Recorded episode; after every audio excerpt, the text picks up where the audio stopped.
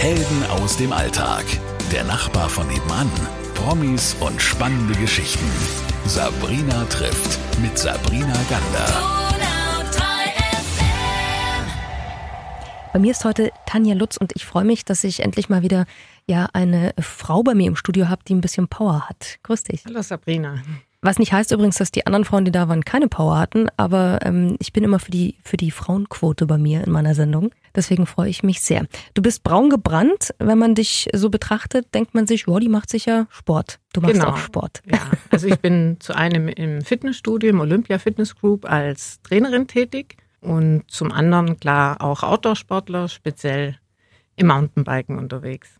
Und warum wir uns heute unterhalten, hat einen Grund. Du hast etwas ganz Besonderes gemacht im Outdoor-Bereich, die Transalp. Erzähl mal ein bisschen, was das überhaupt ist, um was es da geht und dann reden wir über dein Erlebnis. Okay, also die Bike Transalp gibt schon seit 22 Jahren. Man sagt, es ist eines der härtesten sieben Tage Etappenrennen der Welt.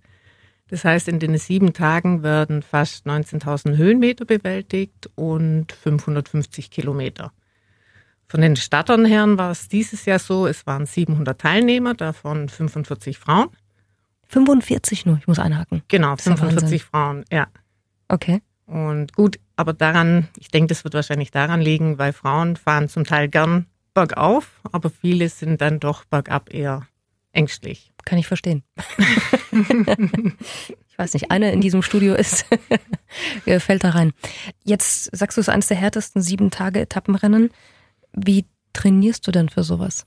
Also ich habe am Anfang vom Jahr einen Trainingsplan erstellt bekommen. Also vorneweg ging ein Laktattest. Das heißt, in so einem Test werden quasi die eigenen Trainingsbereiche äh, festgelegt. Mhm.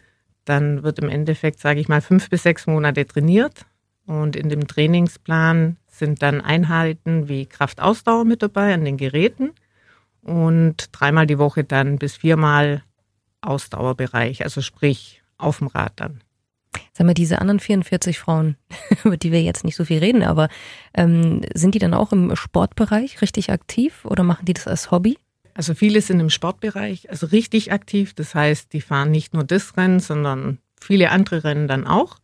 Und bei mir war das jetzt der Fall. Also ich bin das gleiche schon mal vor vier Jahren gefahren mit der Nicole Leder, mit einer ganz bekannten Triathletin, konnte aber leider die siebte Etappe nicht mehr antreten, weil ich äh, mit dem Knie extreme Probleme hatte. Und ja, für mich ist das jetzt das zweite Mal, das zweite Rennen, das ich im Endeffekt bestritten habe. Bei mir ist heute Tanja Lutz. Wir reden heute über die Bike Transalp. Warum tun wir das? Weil ich mir gar nicht vorstellen kann, dass man bei sowas eigentlich mitmachen kann. Du hast vorhin erzählt, sieben Tage Etappenrennen auf dem Bike, logischerweise, Mhm. das heißt ja so. Ähm, 19.000 Höhenmeter. Was passiert da mit dem Körper, wenn man 19.000 Höhenmeter zurücklegt?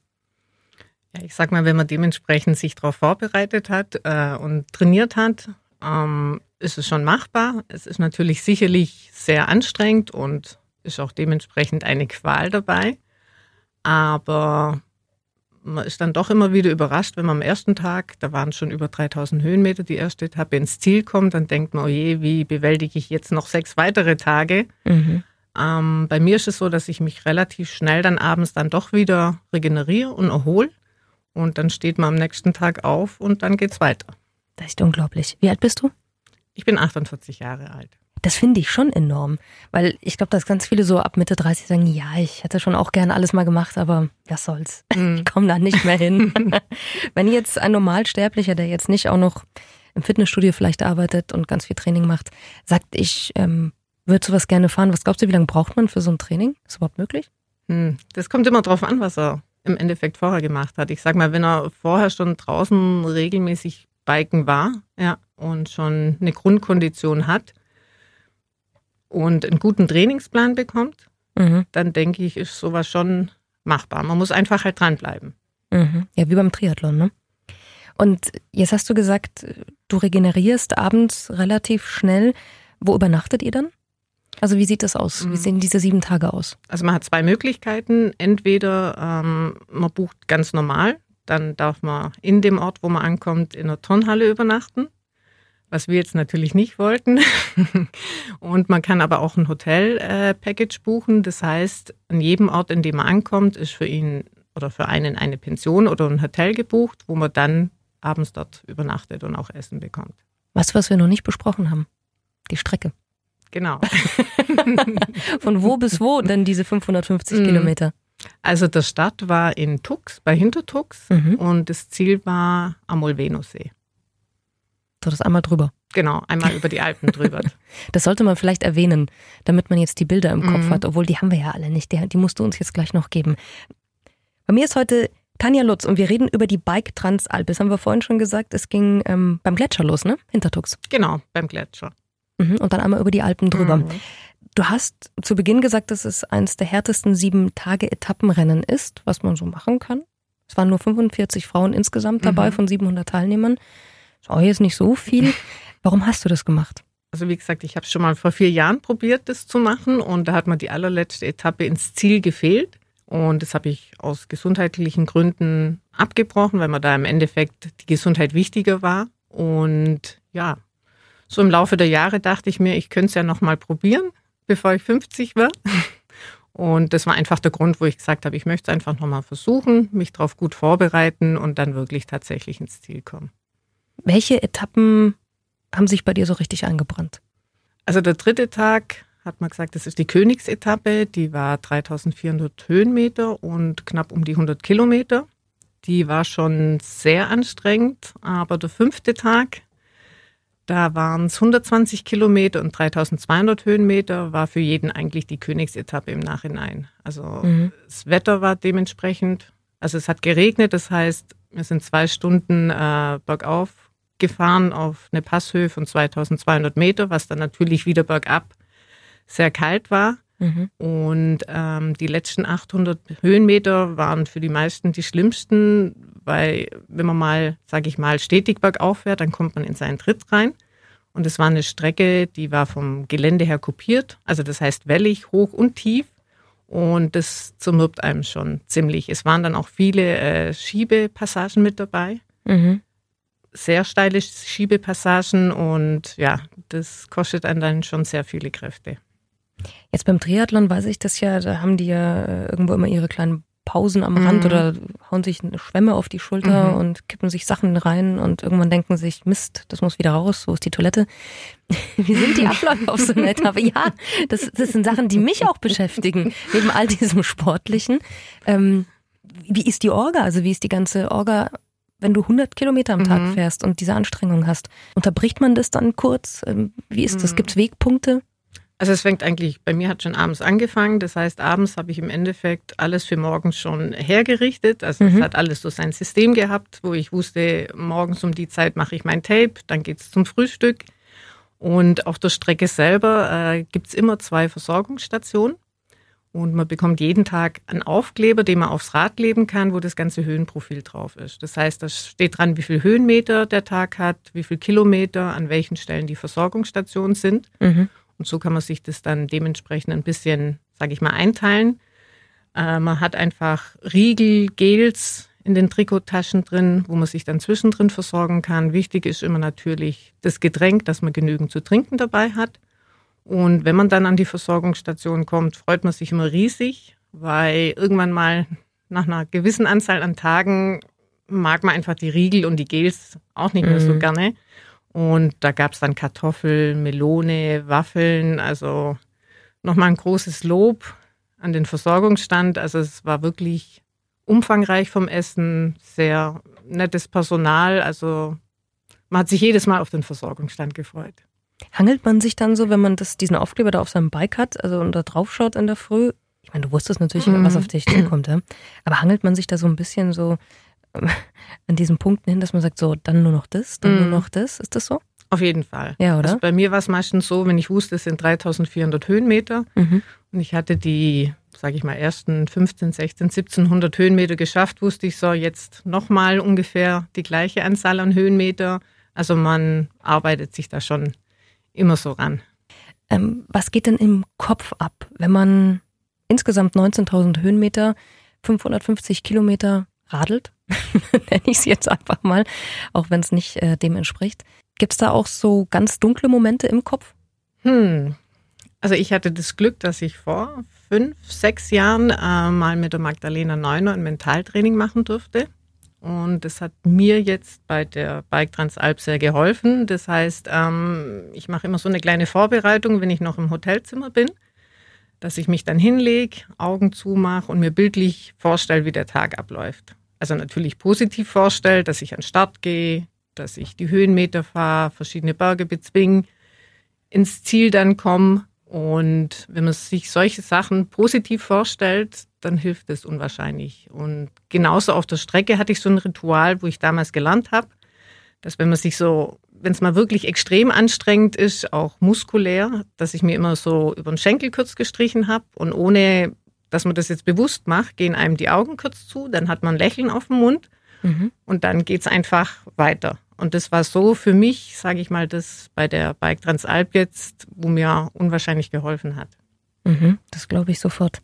Ich habe das nämlich mal gehört, dass das beim Triathlon nämlich mhm. passiert, ne? wenn du da irgendwie elf Stunden entlangläufst und schwimmst und radelst und dass irgendwann dieser Moment kommt, wo, wo dein Körper auch sagt, nee, es geht nicht mehr und mhm. du musst ja weitermachen genau. oder du möchtest ja weitermachen. Ja. Hattest du den Punkt auch?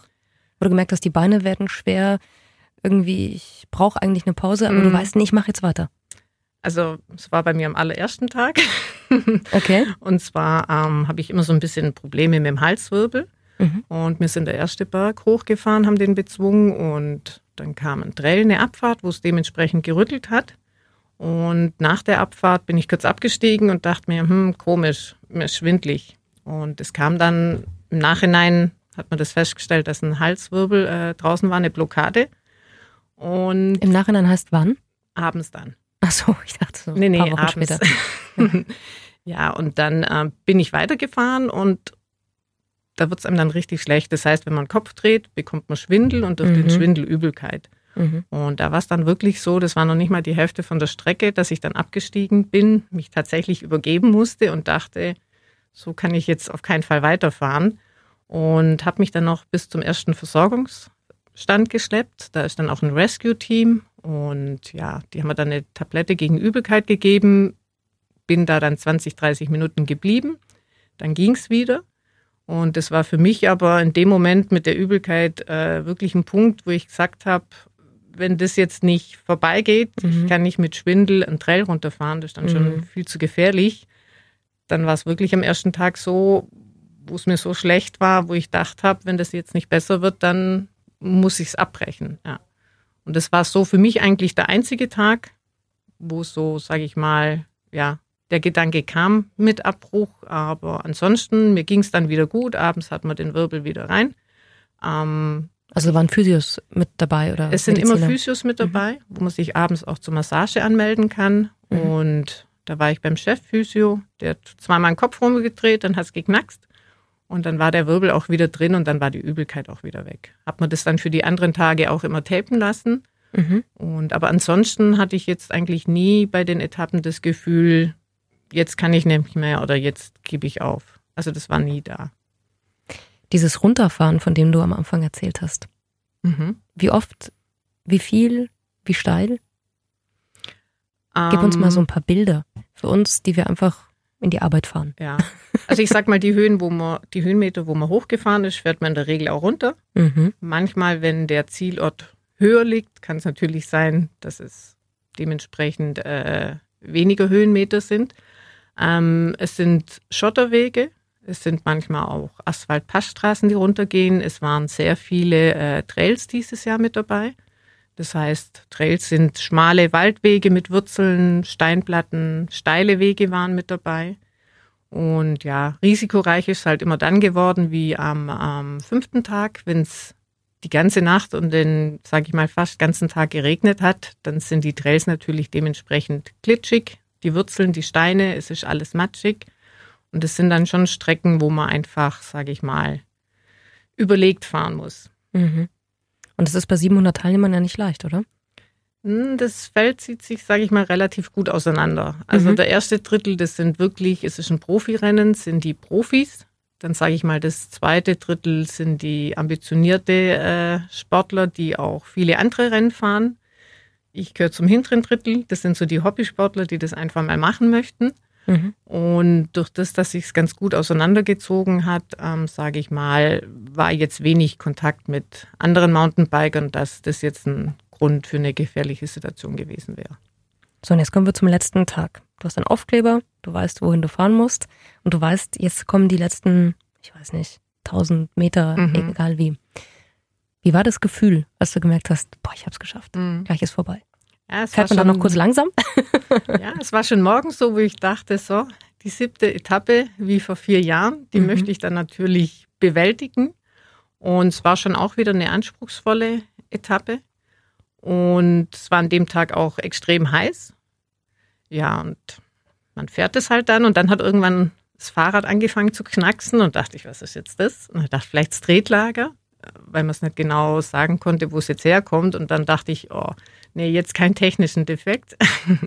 nee, war dann auch nicht so. Und ja, man kam im Endeffekt, äh, die sechste Etappe endete ja in Trento. Das heißt, man kam zum Molveno-See von hinten her wieder. Mhm. Ja. Und den Molveno-See kenne ich schon von den letzten Jahren, wo ich war. Und dann weiß man, wo man rauskommt mhm. und weiß so genau, auf der anderen Seite gegenüber ist das Ziel. Das sind dann noch so fünf Kilometer am See entlang, einen netten Trail.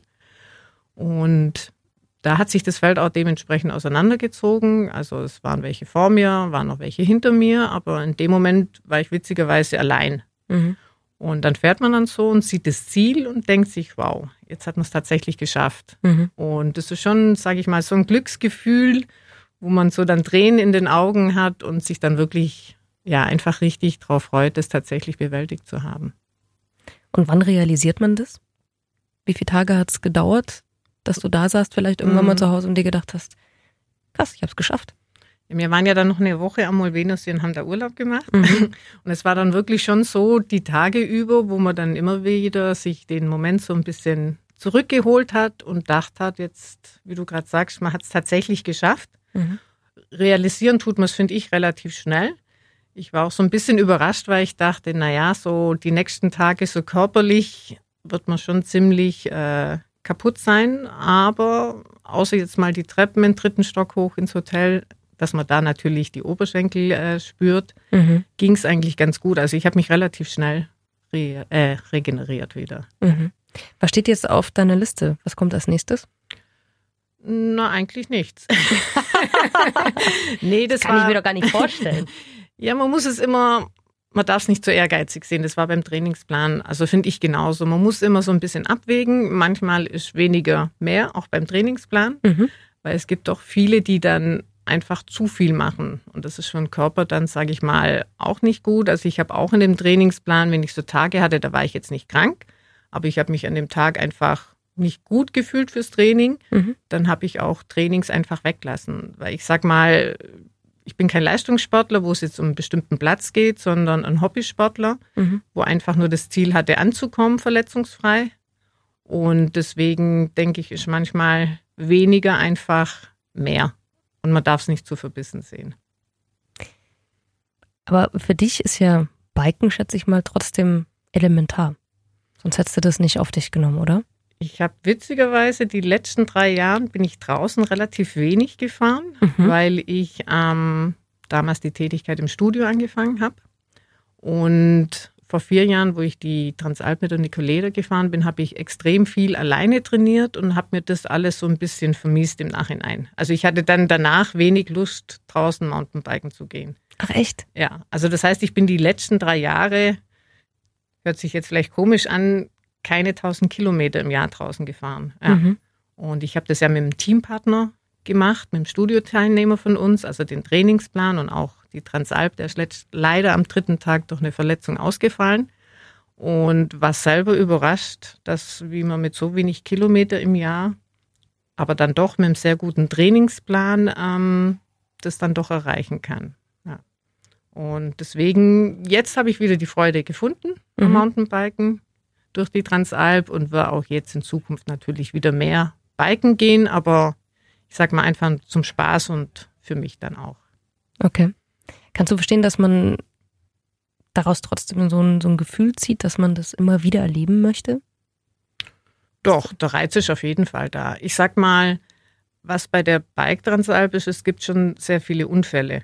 Mhm. Deswegen sage ich, mein Ziel war, verletzungsfrei anzukommen. Also speziell auf den Schotterwegen gab es extrem viele Unfälle. Also ich bin am letzten Tag am Oberschenkelhalsbruch vorbeigekommen und jeden Tag war wirklich so, hat man immer noch mehr mit Schürfwunden und Verbänden gesehen.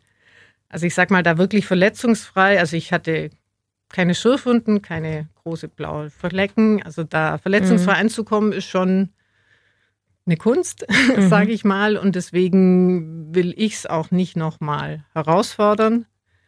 Der Reiz ist auf jeden Fall da, weil man sich dann denkt, ach, jetzt ist man ja ganz gut trainiert. Wenn man das jetzt dieses Jahr beibehält, dann hat man einen ganz anderen Ausgangspunkt für nächstes Jahr für einen Laktattest und mhm. für einen Trainingsplan. Und dann sage ich mal, dann könnte man bei den Frauen auf jeden Fall in der Mitte mitfahren gut.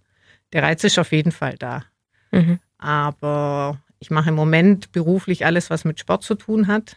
Und deswegen wäre mir das Risiko, sage ich mal, dann doch zu groß, mhm. das jetzt nochmal zu machen. Dass er dann ausfällst, dann genau, auch beruflich ja. dann. Eben, ja. Okay. Ja, voll schön. Sag mal, wie viele Frauen von diesen 45, abzüglich dir 44, sind denn überhaupt angekommen? Alle? Also ich meine, 40 Frauen sind angekommen. Also einen Oberschenkelhalsbruch haben wir schon mitbekommen. Und das war aber ein Mann. Ah, das war ein Mann, okay. ja, also man hatte ja die Möglichkeit, in verschiedenen Teams zu fahren. Also ja. ich bin ja mit meinem Teampartner, mit dem Klaus, im Mix-Team gestartet. Mhm. Und dann gab es ein reines Damenteam, es gab reine Männerteams und dieses Jahr war das erste Mal, dass sie also Einzelstarter zugelassen haben. Also okay. man durfte wirklich alleine starten. Und ja, ab dem vierten Tag war ich ja dann alleine. Nicht geplanterweise. Also unglaublich. Tanja Lutz, vielen, vielen Dank, dass du mir das alles erzählt hast. Äh, ich finde es beeindruckend. Ich kann es nachvollziehen. Ich würde es niemals machen, aber ich finde es toll. Gerne, Sabrina. Helden aus dem Alltag. Der Nachbar von nebenan. Promis und spannende Geschichten. Sabrina trifft mit Sabrina Gander.